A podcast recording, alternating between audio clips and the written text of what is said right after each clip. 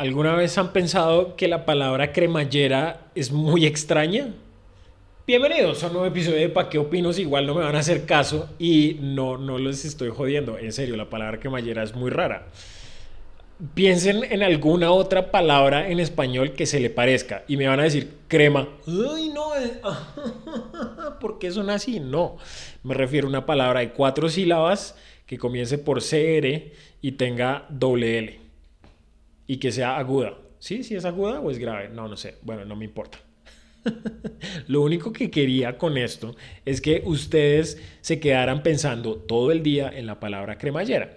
Y sé que se les va a olvidar, pero por allá al final del día, al final de la tarde o tal vez mañana, esa palabra va a saltar en sus cabezas y van a pensar, maldito Juan Santiago, ¿por qué? Eso era lo único que quería. Y, y, la palabra cremallera es realmente rara porque el origen de la palabra no sé de dónde viene. no tengo ni idea de dónde viene. Y Juan Santiago, ¿por qué no la buscaste en Wikipedia o en Google? Porque estoy mamado de buscar en Wikipedia y en Google vainas. Ya estoy, mi mami, estoy ya saturado. Entonces, no, no les voy a hacer la tarea. No voy a hacer la tarea por ustedes. Y toda esta diatriba vino de, de precisamente que en el programa ese que me estoy viendo, bueno, que me estaba viendo porque ya se me acabó. Pausa, momento solemne. ah, ya se me acabó la serie, pero estuvo muy buena. Pero, pero ¿saben qué? No me hagan caso, no se la vean. No se la vean. No sé, ¿para qué? Yo mejor dicho, ¿para qué les recomiendo cosas si ustedes no me van a hacer caso? Eh, pero sí, en la serie esta, en algún momento escuché la palabra cremayer y me quedé pensando en la palabra cremayer y lo rara que era. Y cremayer en francés, no sé, corríjanme si me equivoco, pero creo que es como un eufemismo o es una palabra como que significa farra. Pero no sé, no sé y no me, y no me interesa buscar, no quiero. busquen ustedes y me cuentan ustedes. Eh, y el episodio de hoy, que quería que fuera un episodio muy ameno, muy tranquilo y muy bello, porque es que estoy de muy buen humor. ¿Por qué estoy de... Juan Santiago, cuéntanos por qué estás de tan buen humor. Pues por varias razones. Primero, porque mañana trabajo y sí estoy contento de trabajar, porque hace rato no trabajo. ah, ah y además es que mañana trabajo en, en, el evento este que les dije de enfermedades raras, entonces va a estar bacano, va a estar bien chévere. Eh, motivo número dos por el que Juan Santiago está contento, porque el fin de semana me dejaron, el fin de semana pasado, este que acabo de pasar, eh, me dejaron a disco. ¡Uy, más lindo el disquito! Divino. No, me enamoró. me enamoré de ese perro. Qué, qué belleza, qué hermosura. Se portó divinamente, súper juicioso. No hizo ningún daño.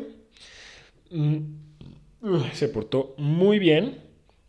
Em, y, y divino tiene una belleza de perro.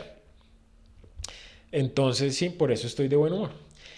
Pero, ah, siempre hay un pero, ¿no? Siempre hay un pero. ¿Cómo se, llama, ¿Cómo se llamará ese fenómeno? Porque estoy seguro que alguien ya lo ha estudiado y tiene un nombre, que es cuando uno da una afirmación o da una declaración positiva, con una connotación positiva, pero instintivamente los humanos reconocemos ese patrón del discurso y sabemos que inmediatamente viene la palabra pero. Siempre hay un pero. Usted siempre puede identificar el pero antes de que llegue a ese a esa ay, güey, puta, se me olvidó. A esa a esa con, con conjunción, esa es, pero es una conjunción. Entonces sí, siempre hay un pero. Y, y quería hacer un tema, hablar, hacer charladito, bonitos, contarles todo lo que hice el fin de semana con Disquito y por qué es tan bello y tan juicioso. Pero no, hoy les traigo polémica, señores y señoras. Hoy traemos un tema muy polémico. Pero antes de entrar en esos temas, eh, quería contarles de qué iba a ser el programa de hoy, cuál iba a ser el tema que no va a ser. Y es que estaba viendo una entrevista que le hicieron a Magnus Carlsen Magnus Carlsen es el jugador, el campeón mundial de ajedrez. Así es. Y Juan Santiago, porque estabas viendo una entrevista al campeón mundial de ajedrez, porque pues es sumamente interesante y porque a mí me gusta jugar ajedrez. Los que me conocen saben que me gusta jugar ajedrez. Em, soy pésimo jugador, muy mediocre, muy malo. Mm, pero sí estaba viendo la entrevista a Magnus Carlsen que que el man no solo es campeón mundial, sino que es campeón mundial no en tres categorías, sino en tres modalidades de ajedrez que son el blitz, el rápido y el clásico. El rap no voy a entrar en detalles, pero el clásico es sentarse a jugar ajedrez sin tiempo. El rápido es eh, más o menos partidas de 15 minutos y el blitz que es de 5 minutos en general, sí, va más, más allá y más complicado, pero no quiero hablar de ajedrez este episodio. Oiga, y hablando de ajedrez, ¿se vieron eh, el gambito de dama? Gambito de reina, porque es que en español no es la dama, es la reina. El gambito de reina, no sé por qué le pusieron gambito de dama, se lo cagaron. ¿Sabe por qué? Porque es que los españoles le dicen dama a la reina. Pero bueno, en fin, eso no importa. El caso es que Magnus Carlsen no solo es campeón mundial, o sea, es campeón mundial de todo el ajedrez. Mejor dicho, es como si usted fuera campeón mundial de fútbol de fútbol y de fútbol de salón y de fútbol femenino. sí, digamos que sí. y no solo eso, sino que el man es está considerado como el mejor jugador de ajedrez de toda la historia. No, bueno, tal vez estamos exagerando porque es que el mejor jugador de todos los tiempos, todos sabemos que es José Raúl Capablanca. O sea, Capablanca es y será el mejor jugador de todos los tiempos. Pero, pero en fin, bueno, sí, o sea, ahí va otra discusión. Pero sí, creo que acá ya me estoy poniendo un poquito específico, con, para un nicho específico con, con el tema. Eh, pero qué, es que, es que me quedé pensando que había un... Ese, es otro tema que quiero tratar en el podcast, que es como cuando se refieren al mejor de todos los tiempos en, en deportes. Ese es un tema que, bueno, tal vez podemos dejarlo para otro día. Mm, pero sí, bueno, o sea, Magnus Carlsen no lo pongamos como el mejor jugador de todos los tiempos, sino el jugador con el mayor puntaje Elo registrado de todos los tiempos. Y me dirán, ¿qué es el puntaje Elo? Pues en ajedrez, para saber el nivel del jugador, se le da un puntaje que es el puntaje Elo, que no me acuerdo qué significa, pero es un puntaje que va rankeado entre los no, entre los 100 y los 2, bueno, y los 3000 puntos. Nunca nadie ha llegado a los 3000, bueno, de 3000 para arriba son ya por computador. Pero Magnus Carlsen, que es el que mayor puntaje lo ha registrado, es de 2880. Que eso ya es una, o sea, eso ya es mucho, ya el man se da mucha garra. O sea, para ponerlos en contexto, digamos que los que saben de escalada, bueno, si no quería ser específico porque es que ponerse pues, eh, con un nicho específico, saltar a otro aún más específico, ya es como, ¿qué estás haciendo, Juan Santiago? Usted debería ser un programa para todos. Bueno, sí es para todos, pero para mis oyentes escaladores, eso es como, haga de cuenta, el nivel de dificultad de encadene de una ruta. Y si los más duros encadenan 515B, es como lo que está ahorita el, nivel, 515B es los de élite, élite, pues Magnus Carlsen estaría encadenando 15C, 15D. Mejor dicho, como una Amondra. Pero es que Amondra. No hablemos de eso. Porque es que ese no es el tema del día. Bueno, el punto es que estaba viendo una entrevista de Magnus Carlsen que le hicieron y, y le hicieron una pregunta. Le preguntaron: si usted escribiera su autobiografía, ¿cómo la titularía y cuál sería la primera frase?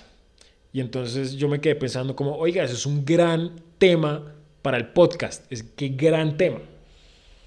Y de eso quería hacer el podcast. Pero no lo voy a hacer. Ah, bueno, y quieren saber qué respondió el man porque me pareció, o sea, párenle bolas. Al man le preguntan esto y el man responde, la primera frase en mi autobiografía sería Yo no soy un genio. Y le preguntan, bueno, ¿y cómo titularía el libro? Y el man responde, Magnus Carlsen, genio del ajedrez. no, es man la cagada, la, la cagada. el, man es, el man es rata, ¿para qué? El man es muy rata. Pero... Pero bien, ahí lo vi bien. Eh, entonces sí, ese era el tema, ese era el tema que quería traerles para el día de hoy. Pero no, no vamos a hablar sobre eso. Entonces ustedes estarán preguntando, bueno, Juan Santiago, si no ser el tema, por lo menos díganos cuál sería el título de su autobiografía y cuál sería la primera frase. Y no, eso lo voy a dejar para otro episodio. Para otro episodio. ¿Por qué? Porque hoy vamos a hablar de polémica. Y es que y es que sabe que, y es que es tan polémico que ni siquiera sé por dónde empezar, porque es que además llevo hora y media alterado con el monólogo interno aquí con las revoluciones al máximo. Llevo hora y media dándome lata a mí mismo sobre este tema y es la hora en la que ni siquiera sé por dónde arrancar. No sé por dónde arrancar. Bueno, les voy a decir por dónde vamos a arrancar. Nuestra historia comienza en 1954 en un barrio pobre de la ciudad de Moscú, en la Unión Soviética. Entonces, en este barrio de Moscú ocurrió un acontecimiento que ustedes dirán no tiene nada extraordinario, nada extraordinario, pero más adelante se darán cuenta de, de por qué nuestra historia comienza allí. Y este evento es el siguiente. Un chandoso se cruzó con una chandosita y tuvieron una camada de chandositos. Así es. Un perrito se cruzó con una perrita y tuvieron perritos callejeros. Así es, chandos, porque en Moscú, así no lo crean, así sea una ciudad muy fría, hay chandosos, hay bosques, como en cualquier otra ciudad del mundo. Muchos años después, muchas décadas después, en el 2021, en el último fin de semana de febrero, como ya había mencionado, dejaron a Disco a cargo, no, dejaron a Juan Santiago a cargo de Disco. Y entonces por ahí comienza nuestra historia. Bueno, por ahí va nuestra historia. Entonces, mi mamá me preguntó en estos días, si cruzo a Congo otra vez, ¿tú te quedarías con uno de los perritos? Y ya después de haber cuidado Disco, la respuesta es sí. Yo me quedaría con Disco. ¿Qué con Disco? No, con uno de los cachorritos. Ya, perdón, es que se me está hablando. ¿Sabe qué? Espérese. Voy a ir a servirme agüita porque es que lo que viene a continuación me va a calentar tanto que, que voy a necesitar agua. Ya. Ya estoy, ya estoy listo para continuar con la historia. Entonces, precisamente estaba pensando como, oiga, pues sí, a mí me gustaría tener un perrito. Y me quedé pensando como, oiga, porque un rodesiano sería muy lindo, pero ¿qué tal si cruzáramos un rodesiano con otra raza?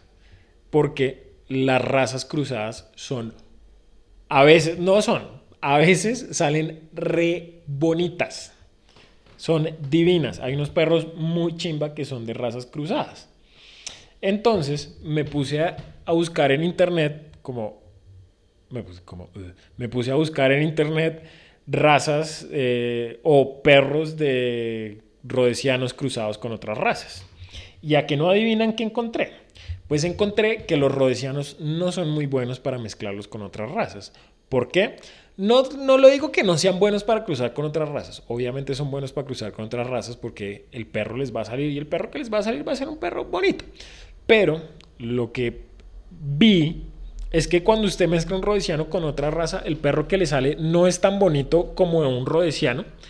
Y lo que pienso yo es que precisamente porque el rodesiano es una mezcla de tantas razas, cuando usted lo mezcla con otra, como que la otra queda diluida, entonces lo que le sale es un algo que parece mucho un rodesiano sin serlo, como un entonces le queda como un rodesiano chimbo, como un rodesiano hecho en China. La versión china del rodesiano eso le pasa si lo cruza con otros perros.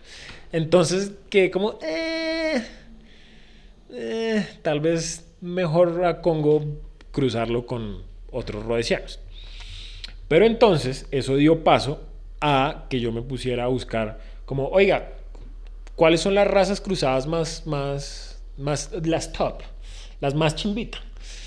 Y entonces, miren, si ustedes están aburridos, no tienen plan, se sienten deprimidos, no saben qué hacer con sus vidas, pues les recomiendo métase en internet y busque para alegrarse el día, busque razas cruzadas de perros, las mejores y más bellas razas cruzadas de perros. Y ahí van a tener para entretenerse, porque es que hay unos perros absolutamente divinos de razas cruzadas. Vi uno, el que ya me mató, el que me dicen como, ¿quiere este perro? diría como, sí, démelo, ya. Es em, una mezcla de siberiano, de husky siberiano con malamute, con pastor alemán. Y búsquenlo, háganse un favor, búsquenlo. No tiene, es más, tiene un nombre, tiene como que esa mezcla tiene un nombre ya específico y qué perro tan divino. O sea, parece, parece el perro, no sé, es difícil describirlo, es difícil describirlo porque es una mezcla de tres razas, pero no se parece a ninguna de las tres y es absolutamente hermoso. Qué hermosura de perro. Entonces búsquenlo. Hay unas que sí, hay muchas otras razas cruzadas que son como, eh, para eso me quedo con la raza pura y ya. Mm, y, y, entonces, y entonces me, me acordé que yo hace muchos años había visto un perro que era uno de esos perros de celadores. Y por perro de celador me refiero no al perro de un celador, sino de esos perritos que siempre están donde están los heladores y que el perrito llegó ahí un día y que nadie sabe de quién es y nadie se hace cargo del perrito, solo los heladores que le dan ahí comida y lo consienten y entonces el perrito, un perrito así, pero que era de raza cruzada. Y era un cruce de un golden retriever con un y a que no adivinan, se me olvidó con qué cuál era la raza y yo estaba pensando, bueno, es un perro de esos de raza. Es más, un amigo tiene uno de esos. Y yo estaba pensando, y esa raza es Doberman. Y dije, no, ese no es un Doberman. No es un Doberman porque tengo otro amigo que tiene un Doberman y no es Doberman, es ¿cómo se llama? ¿Cómo se llama? Y lo único que se, que se me ocurría era Doberman, Doberman, Doberman, Doberman, Doberman. Y se me quedó perra, pegado el berraco Doberman en la cabeza. Y yo, no, es que no es un Doberman, ¿cómo es? Los de los punticos, el que tiene dos punticos en las, en las cejas rojos y que es de pelaje negro y por debajo como café, pues no como café rojo. ¿Y cómo se llaman? ¿Cómo se llaman esos berracos perros? Entonces no me acordaba. Y, lo, y la única raza que me acordaba, o sea, que se me pasaba era Doberman. Me dio así un lapsus mental con la pinche raza, después me acordé cuál era. Pero entonces, di tanta lata con, o sea, me, me quedé pensando tanto en el Doberman que me puse a buscar Dobermans. Y entonces, eh, sabrán ustedes que los Dobermans, hay Dobermans que les cortan, tradicionalmente se les cortaban las orejas y la cola porque son perros eh, guardianes, ¿no? Entonces los Rottweilers, que era el perro que yo estaba buscando, y los Dobermans son tradicionalmente perros de mm, guardianes, a los dos se les cortan la cola, pero solo al Doberman tradicionalmente se le cortan las orejas. Y entonces en mi investigación sobre los Dobermans me apareció un artículo del Washington Post de cortarle las orejas a los perros. Y entonces decía, ¿por qué deberíamos de dejar de cortarle las orejas a los perros y las colas? Porque es un acto de crueldad animal y que pone en peligro y en riesgo al animal y que le daña su calidad de vida. Y fue como, a ver, a ver, a ver. ¿Cómo así? O sea, me dice usted que es cruel y es inhumano cortarle las orejas a un perro y la cola, que históricamente mm, la experiencia nos ha enseñado que no dañan la calidad de vida del animal, ni la salud, ni lo pone en riesgo, ni lo hace pasar sufrimiento extremo. y, está bien cortarle las pelotas. Me va a decir usted eso. Entonces sí, eso me emberraca un poco de los animalistas. Como, ay, sí, la crueldad animal. Pero tenemos perros y lo primero que hacen es eh, castrarlos. O, ¿cómo se dice eso? ¿Cauterizarlos? No, no es cauterizarlos. Eh, bueno, esterilizarlos. Esa era la palabra. Entonces, eso me emberraca. O sea, no me, no me emberraca el hecho de que defiendan a los animales y que digan que es crueldad animal, porque sí, hasta cierto, o sea, es crueldad animal cortarle y hacerle una cirugía innecesaria a cualquier animal, puede usted considerarlo como maltrato, lo que sea. Pero defienden, defienden que está mal cortarle las orejas, pero está bien cortarle las pelotas. Y ustedes me van a decir, ay, sí, Juan Santiago, pero es que está demostrado que cortarle las pelotas reduce un montón la probabilidad de riesgo de ciertas enfermedades y la calidad de vida del perro a la larga va a ser mejor. Y es como, a ver, por favor, si, si nos pusieran hacer, si pusieran dos salas de cirugías y en una, en la entrada dice orejas y en la otra dice pelotas, todos haríamos esa larga fila detrás de donde dice orejas todos haríamos la fila de las orejas. y los perros, sí, los primeros serían los primeros que la hacen. y me van a decir ustedes, y bueno, y entonces ahí volvemos, no, pero es que la calidad y los beneficios de salud a la larga para los perros están demostrados. Y es como, pues obviamente, le reduce las probabilidades de sufrir cáncer testicular. No, pues usted también, si usted se corta las pelotas, pues sus probabilidades de que le dé cáncer testicular se reducen significativamente, ¿no? y, y entonces, ah, bueno, sí, entonces volviendo a los Dobermans, yo me quedé pensando, si yo tuviera un Doberman, a mí me gustaría cortarle las orejas y cortarle el rabo. Bueno, el rabo de pronto no, pero las orejas sí me gustaría cortárselas. Mm, y entonces, precisamente, como ese era un artículo del Washington Post, yo me quedé pensando como, mm, estoy seguro que en Colombia ya hay alguna estúpida ley que prohíbe cortarle las orejas a los Dobermans. Y busqué en Google y adivinen qué encontré.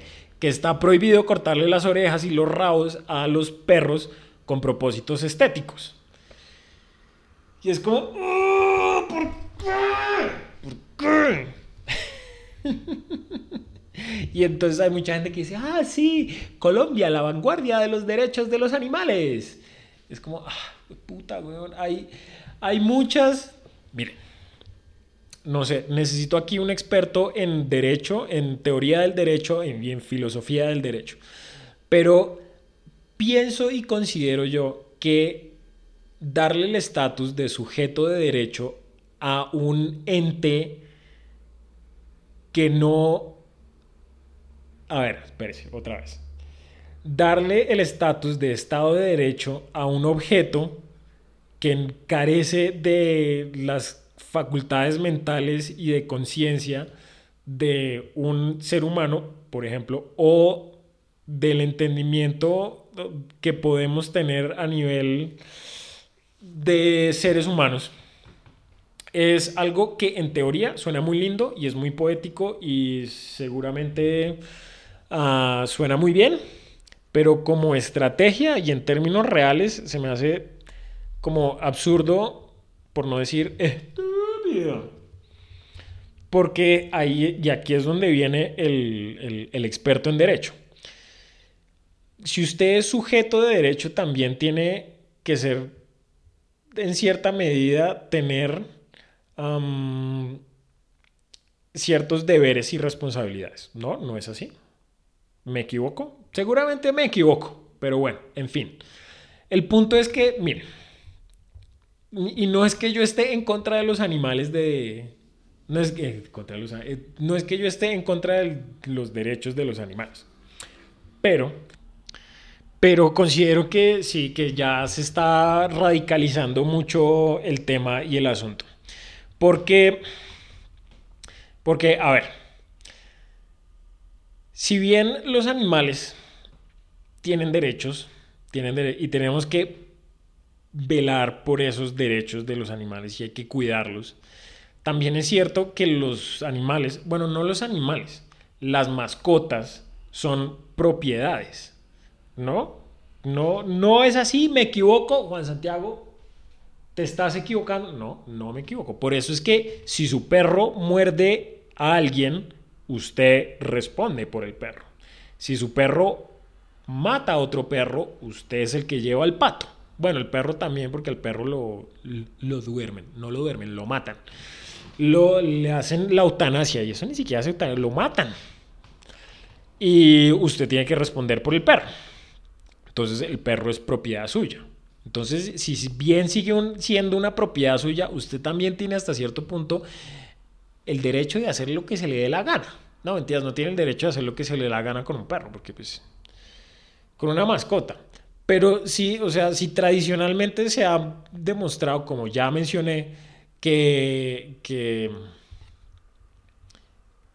que hay cosas que no le hacen daño al animal, pues, a ver, ¿Por qué no hacerlo? ¿Por qué no seguir haciendo? Entonces, cortarle las orejas y la cola en Colombia son considerados como amputaciones crueles, con fines estéticos. Y es como, ay, no, se están ya volviendo muy dramáticos.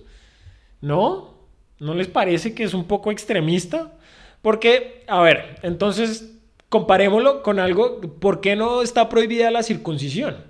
No, me van a decir como, es un caso muy parecido, ¿no? es un caso muy parecido. Oiga, y hablando de circuncisión, esa es una de las grandes preguntas que yo siempre he tenido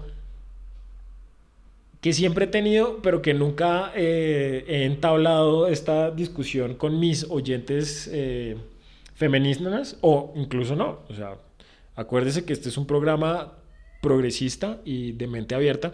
No, con, con y con los gays también, ¿no? Entonces, para la gente que se siente atraída a los a las personas de sexo hombre, ¿ustedes qué prefieren? ¿Con prepucio o sin prepucio?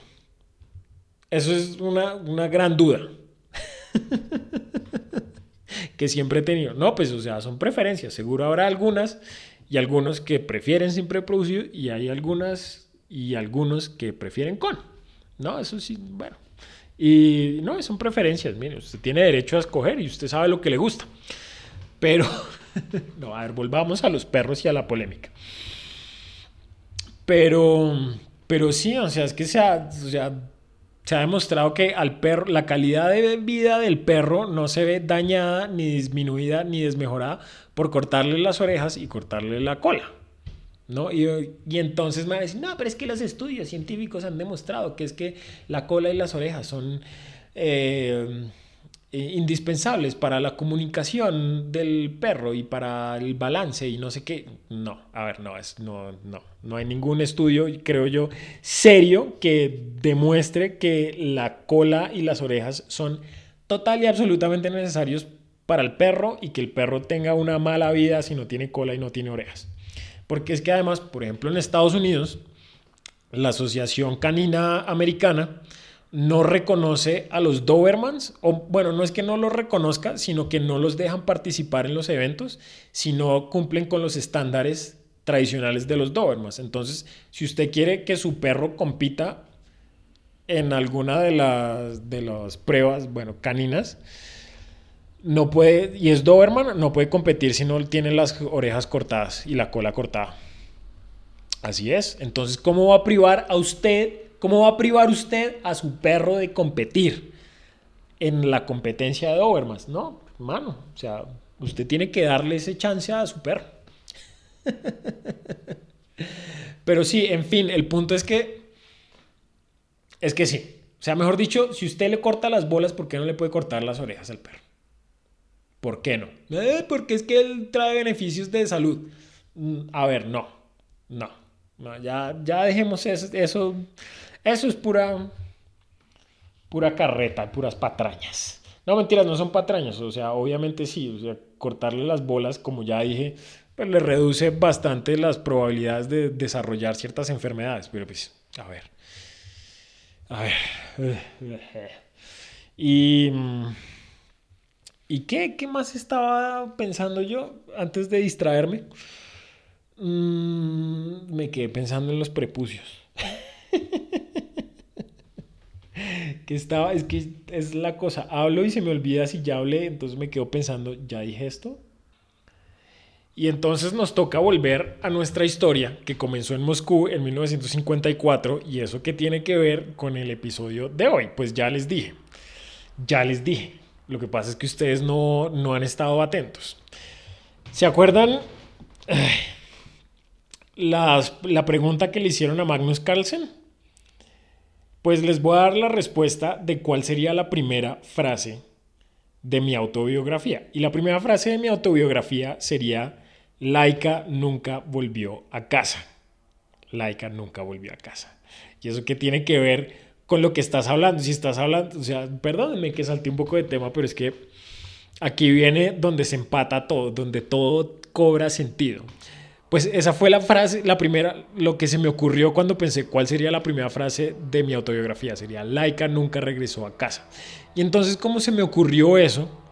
pues entonces me puse a buscar sobre Laika. ¿Se acuerdan de Laika? La primera cosmonauta, el primer ser vivo en hacer un vuelo supraorbital, no supraorbital, orbital. El primer ser vivo en darle la vuelta al mundo en órbita.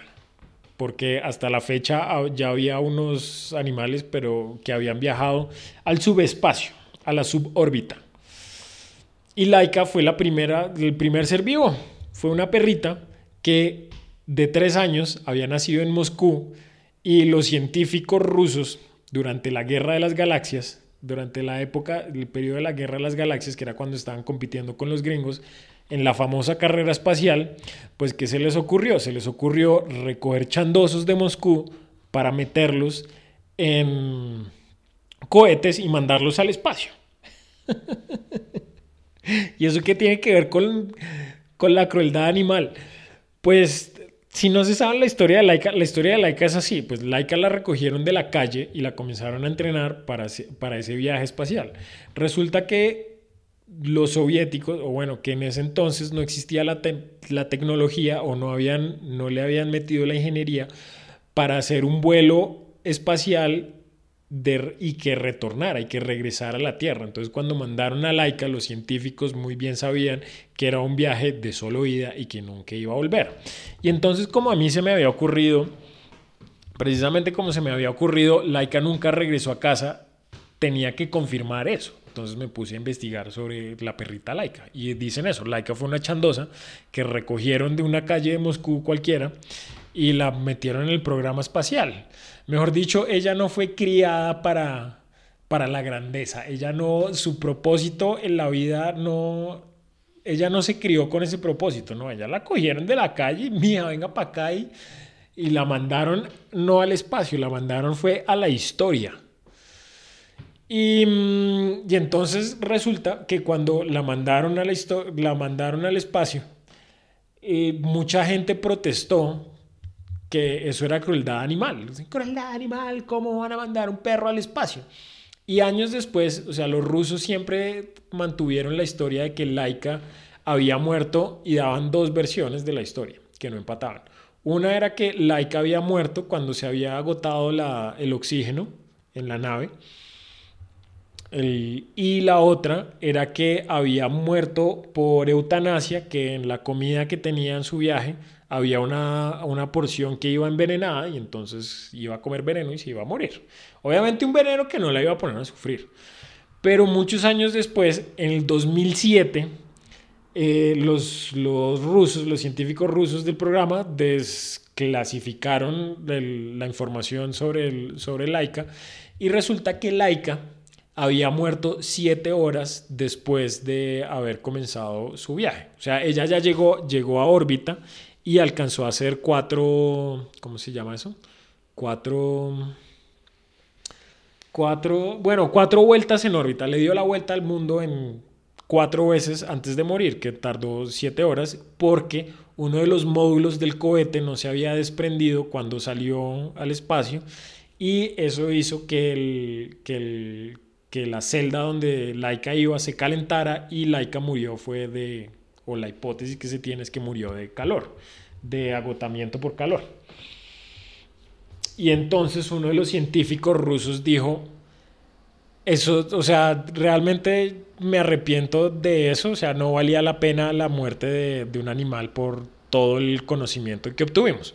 Pero la cosa es que sí, es una vaina que apesta, o sea, la crueldad, ya que estamos hablando de crueldad animal, y eso era lo que el tema del día,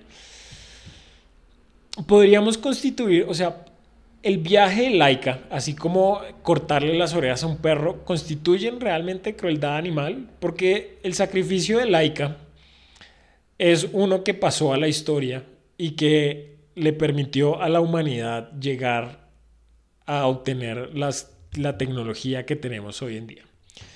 Mejor dicho, si usted me está escuchando en este programa, es en parte gracias a la muerte de Laika. Así es. Entonces, ¿a qué voy con esto? ¿A qué voy con esto? No sé. Realmente no estoy muy seguro, pero ustedes saben que en este programa yo nunca estoy seguro de lo que estoy diciendo y hacia dónde voy. Esa es una de las... Eso es uno de los atractivos de este podcast, ¿no? Bueno, el caso es que Laika sí volvió a casa. Bueno, no es que Laika haya vuelto a casa, pero la, sonda espacial en la que estaba Laika, que era el Sputnik 2, tiempo después entró de nuevo a la atmósfera y se, y se quemó. O sea, cayó de la órbita y en la entrada a la atmósfera se quemó. Entonces, tanto el cohete como el cuerpo de Laika se desintegraron. Pero Laika volvió a la Tierra. Eh, no en una pieza, pero volvió. Entonces, eh, esa primera frase de mi, de mi autobiografía ahí quedó como, queda como en suspenso. Pero otra manera de verlo es que tiene muchas interpretaciones. Mm. Y muchos dirán que fue crueldad animal, muchos dirán que sin eso, pues el, avance y el progreso científico y tecnológico no, no, hubiera sido igual, no se hubiera podido hacer los mismos avances en la, en la ciencia. Y entonces muchos dirán como, sí, eh, eso es crueldad animal y nada justifica ni amerita haberlo hecho, el sacrificio de laica, y muchos dirán que sí, que sí valió la pena. Y, lo que les digo, la, la, o sea, la crueldad animal es algo muy demasiado relativo. Demasiado, demasiado relativo. Entonces algunos dirán como, ah, sí, está bien que mandemos a un perro al espacio a ver qué pasa, pero está mal cortarle las orejas. Y muchos dirán como, no, está muy mal mandar un perro al espacio, pero, pero no importa si tenemos celulares y satélites. Y, mm, y por ejemplo, hablando de experiencias propias con crueldad animal, yo en algún momento lo mencioné, en algún episodio del podcast lo dije.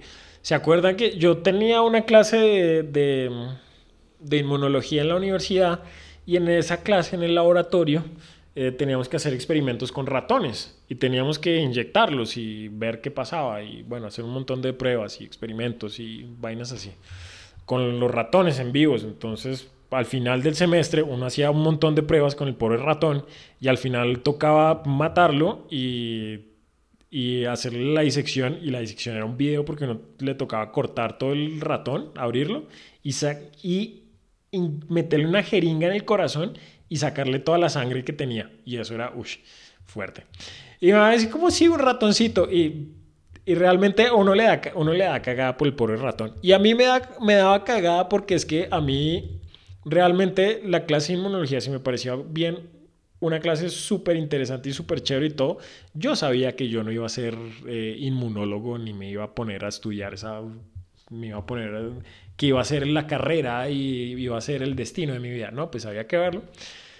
Entonces al final, pues sí, uno termina matando al ratón y uno le da cagada por el ratoncito. Pero bueno, igual ese es el progreso, eso es lo que le permite a uno vivir. O sea, no sé cuántos, no sé quién sabe cuántos ratones, micos y perros y caballos habrán tenido que ser sometidos para que pudiéramos tener una vacuna contra el COVID y poder salir a la calle tranquilos? Y muchos estarán diciendo, ah, yo no me quiero poner la vacuna, ah, yo sí me quiero poner la vacuna. Pero les aseguro y les garantizo que muchos animales fueron, em, fueron dañados en la producción de esta vacuna. Así como en las películas dice, en esta producción no se, no se maltrató a ningún animal, en la producción de esta vacuna sí, muchos animales fueron maltratados. Bueno, en fin, el punto. Lo, lo único que quería decir es como, si, si está bien cortarle las pelotas y el útero a un perro, ¿por qué no cortarle las orejas y el rabo? ¿Sí?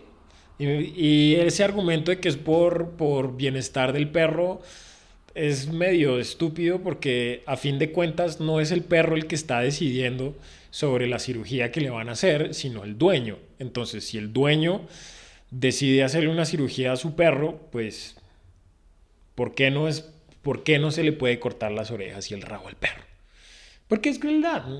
Bueno, así es la vida. No, mentiras, no es que así sea la vida, pero realmente, o sea, realmente hace la diferencia, no.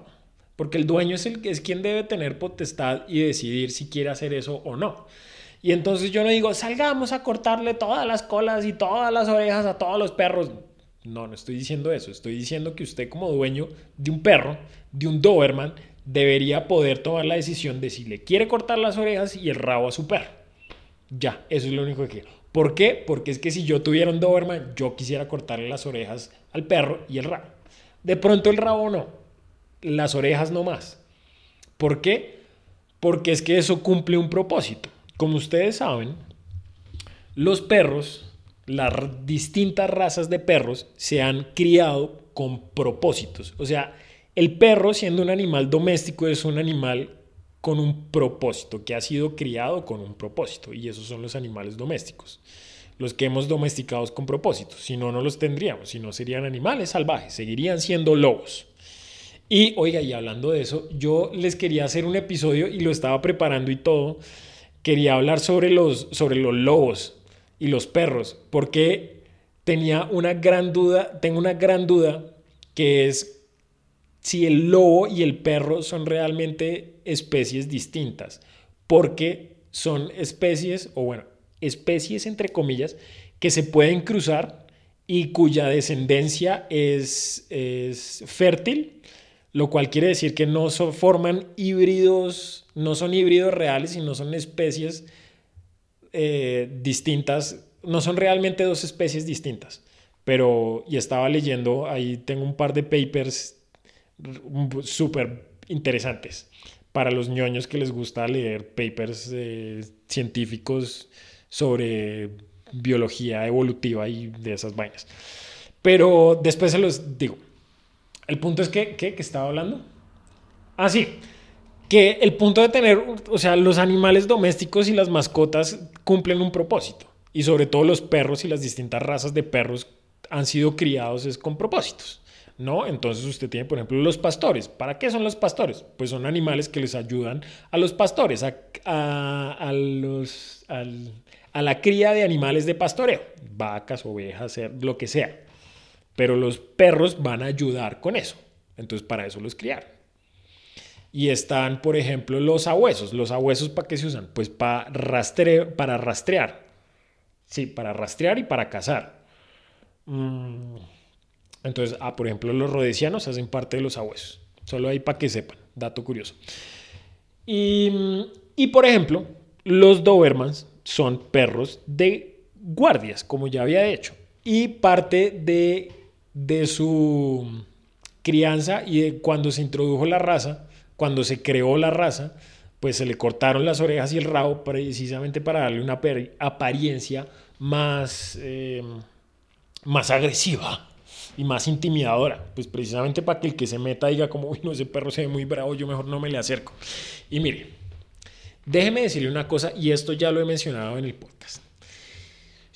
Una de las mayores alegrías de la vida es salir a la calle con un perro y mejor dos, con dos perros, que se vean bien intimidantes y bien agresivos y que la gente cuando lo vea uno se cruce de andén.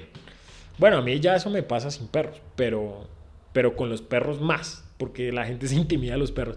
Y eso es chévere, eso es una sensación, una chimba. A mí sí me parece lo máximo salir con Congo y con Samba y que la gente como que los vea y como, uy, no, yo me, esos perros se ven muy bravos. Pero ellos son, unas, ellos son unas dulzuras, unas dulzuras. Y entonces si yo tuviera un Doberman, no sé si ustedes han visto un Doberman con las orejas normales y con las orejas cortadas, pero un Doberman con las orejas largas se ve, se ve una dulzura, son una dulzura de animales, se ven, parecen la cosa más divina pues no divina, sino más, más tierna, se ven súper tiernos y se ven súper amistosos y amigables. Entonces, si yo tengo un Doberman, bueno, no es si yo tengo un Doberman, o sea, a mí me gustan los Dobermans que se ven intimidantes. Y entonces, ¿por qué no puedo? ¿Por qué no puedo? Bueno, porque la ley lo dice. entonces sí, ya la raza deja de cumplir un propósito, ergo la raza puede estar desapareciendo. Pero no, bueno, sí, en fin. No, creo que ya me puse un poquito dramático con, con eso. Pero bueno, en fin, en fin. Mire, sí, eso les digo, eso les digo yo. Si nunca han tenido la experiencia de salir a la calle con dos perros bien intimidantes, háganlo. O con tres, o con una. Porque no hay nada. Le da uno una sensación de. de. de se siente uno como el chacho de la pandilla, de la jauría. Se siente uno como el alfa. Entonces lleva uno ahí a los dos perros y los. Y nadie se le atraviesa a uno y eso es una barraquera. Mm, mm. y... ¿Qué más? ¿Y qué más? ¿No? Y ya, esa, esa era la polémica que les traía el día de hoy. Entonces, ¿ustedes qué opinan? Porque hay muchos argumentos a favor y en contra. Lo que me emberraca a mí es que no le den a uno la opción de hacerlo. Entonces, ¿por qué? ¿Por qué? ¿Por qué no se le puede, por qué es considerado crueldad animal cortarle las orejas y la, el rabo a un perro? No sé. ¿Por qué? No, mentiras, no, sí sé por qué, sí, es, sí sé por qué se considera crueldad animal, pero vuelve y juega. ¿Por qué se considera crueldad animal cortarle las orejas, pero no cortarle las pelotas? Entonces ya, ya, con eso concluimos el tema del día y pasemos a otras cosas más. No, mentira, sabe que, oiga, yo ya me tengo que. Ya me tengo que acostar porque mañana tengo que trabajar. Y temprano, oiga. Y temprano. Temprano, a las ocho y media tengo que estar listo. Ay, puta. ¿Qué voy a hacer? Crucen los dedos para que me vaya bien. Entonces, espero que mientras yo esté trabajando, ustedes estén escuchando el podcast. Entonces, eh, sí, los perritos y la crueldad animal. Porque es que, vea, vuelve y otra cosa que no mencioné. No sé si mencioné, si lo mencioné. Sí lo mencioné. No, no lo mencioné. Es que no sé si lo. Ah, pero el punto es que lo voy a volver a decir. Si no lo dije, lo digo por primera vez, pero si sí lo dije, lo reitero. El problema de hacer que los animales y otras gentes sean sujetos de derechos sin ser humanos, pues es que termina uno con vainas ridículas como un centro de rehabilitación de palomas, que es la vaina más estúpida del mundo. O sea, en términos prácticos es estúpido, sí. En términos ideales suena muy bien, está muy bien, es un avance y un progreso en términos de, de, ética y moral, pero, pero hágame el hijo de puta favor. y eso ya lo habíamos hablado en, en uno de los episodios de la temporada pasada, ¿no? el centro de rehabilitación de pichones de Peñalosa que, ay, Dios mío. Y lo mismo pasa, y lo mismo opino, por ejemplo, de esa vaina de que quieren que los páramos sean sujetos de derecho, que, miren, no quiero quedar como un, como un patán acá diciendo que los páramos no hay que cuidarlos. No, los páramos, por supuesto, por supuesto, hay que, hay que cuidarlos y hay que protegerlos a toda costa. Sí, a toda costa. Hay que hacer lo que sea humanamente posible por proteger eh, los, esos ecosistemas, porque son cosas preciosas y que no solo que son, no digo que sean preciosas porque, ay, sí, son muy lindos y ahí es donde vive la naturaleza y los animalitos y los... No, lo digo porque es que son recursos naturales de un valor incalculable, porque son las cosas que nos, nos permiten estar vivos y no solo estar vivos, sino tener buenas calidades de vida, si lo quieren ver por términos económicos. Si no, también son ecosistemas supremamente hermosos que vale la pena visitar y que existan por el simple hecho de que existan. No sé cómo, cómo ponerlo, pero, pero me parece que como, como estrategia darles, darles el estatus de sujetos de derecho, pues sí, vuelve y juega. Suena muy bonito, suena muy lindo, está muy bien, pero es una cosa muy ideal que en términos prácticos digamos que habría otras estrategias más sensatas y más prácticas para protegerlos. No sé, algo que he oído yo, por ejemplo, no estoy muy enterado, pero por ejemplo el manejo de tierras públicas y terrenos públicos que utilizan en Noruega. Sí, pero es que Colombia no es Noruega. Sí, está bien, ok. Pero entonces en vez de crear una ley o volver a los páramos sujetos de derechos, ¿por qué no se crea una política de, protección de tierras públicas? Sí, porque es que acá todo tiene que ser propiedad privada, aquí toda la propiedad privada reina. Y entonces si uno dice como hagan políticas de tierras públicas que funcionen, ah, usted es comunista, usted es petrista, usted es de izquierda, pero ¿sabe qué? Aquí no hablamos de política, entonces miren, si no si no eh, opinan como yo, díganme qué opinan, qué piensan ustedes. Si no están de acuerdo con que cortarle las orejas y el rabo a los animales está bien, bueno, a los animales no, a los perros, si creen que esa cosa no está bien, váyanse para el carajo, váyanse para el carajo. Váyanse para el carajo, pero escríbanos por qué se está yendo para el carajo o por qué no quiere irse al carajo o, o no sé, no sé. El caso es que a mí, me, no mentiras, porque sí es un tema que me, que me importa. Y, y, y, la cosa es que ya me, ya me voy, ya me voy, porque mañana tengo que trabajar. Creo que me he repetido un montón este episodio, pero la cosa es que piénsenlo bien y díganos qué opinan. ¿Qué opinan ustedes al respecto? No siendo más, jódanse todos, váyanse para el carajo, a mí me importa un culo y los quiero mucho. Con rabos, sin rabos, con orejas, con orejas cortadas, con prepucios o sin prepucios. A todos los quiero mucho. Chao. Ay, se me olvidaba. Cremallera.